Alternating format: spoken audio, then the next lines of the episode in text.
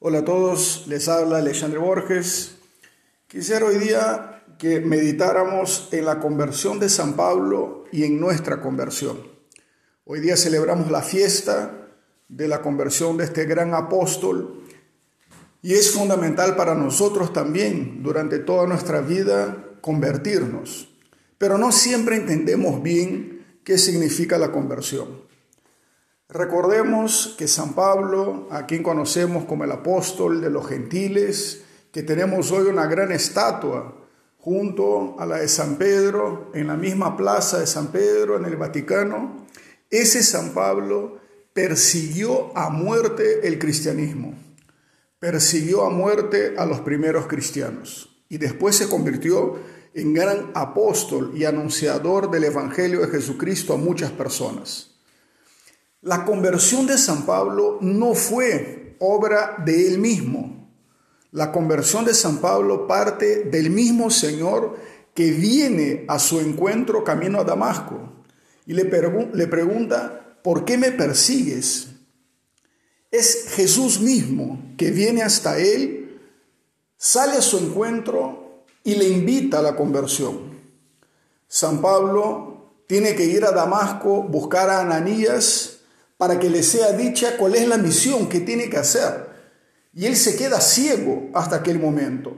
Solamente cuando Ananías le revela su misión, que es conocer la voluntad de Dios y ver al justo, nos dice los hechos de los apóstoles. Conocer la voluntad de Dios y ver al justo.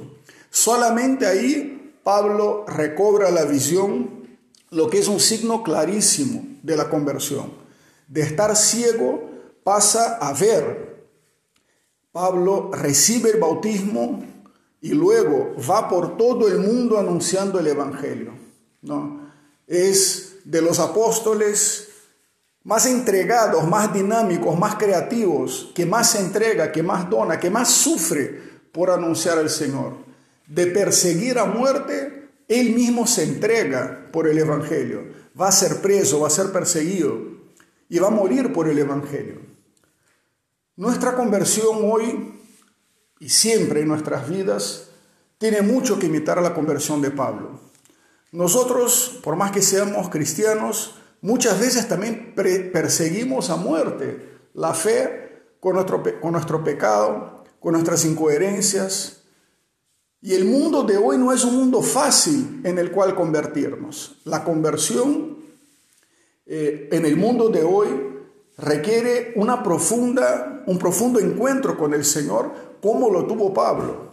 Y el Señor, como salió al encuentro de Pablo, también sale a nuestro encuentro. Sin abrirnos a ese encuentro con el Señor, la conversión es imposible. La conversión no parte de nosotros mismos. Solamente estando con el Señor, viviendo los sacramentos, estando en oración, abrimos las puertas de nuestro corazón para que el Señor nos hable, para que el Señor nos haga ver, para que el Señor nos muestre el camino y nos muestre la misión y así nosotros vayamos aprendiendo a pensar, a sentir, a amar, a actuar como Jesús hacía, porque en el fondo la conversión, en el fondo es convertirnos a Cristo, ¿no? Sabiendo siempre que es una misión imposible, porque somos limitados y pecadores, pero ese es el camino, buscar como buscó San Pablo, él sabía que perseguía una meta que no lograría, pero seguía buscándola. Nos da el ejemplo del atleta que está siempre en esa búsqueda, en esa lucha por mejorar. Entonces, San Pablo se abre a lo que el Señor le dice, se abre el cuestionamiento de Jesús, ¿por qué me persigues? Y cambia de vida y se convierte en un gran apóstol. Nosotros insertos en una cultura que muchas veces no favorece el Evangelio, no favorece la vida cristiana, que nos hace pensar de una manera antievangélica muchas veces, que nos hace actuar de maneras antievangélicas, el mundo de hoy más que nunca necesita de nuestra conversión. De la misma manera que la conversión de Pablo cambió el mundo, ¿no? Porque lo ha convertido en un apóstol que ha llevado el Evangelio a muchísimos lugares. Nuestra conversión también puede hacer mucho por el mundo. Quizás de las principales obras solidarias que nosotros tengamos que hacer en nuestra conversión personal. Y es lo que más cuesta. Muchas veces eh, es lo más difícil en el camino cristiano, es que nosotros seamos cada vez más cristianos y que eso es la conversión.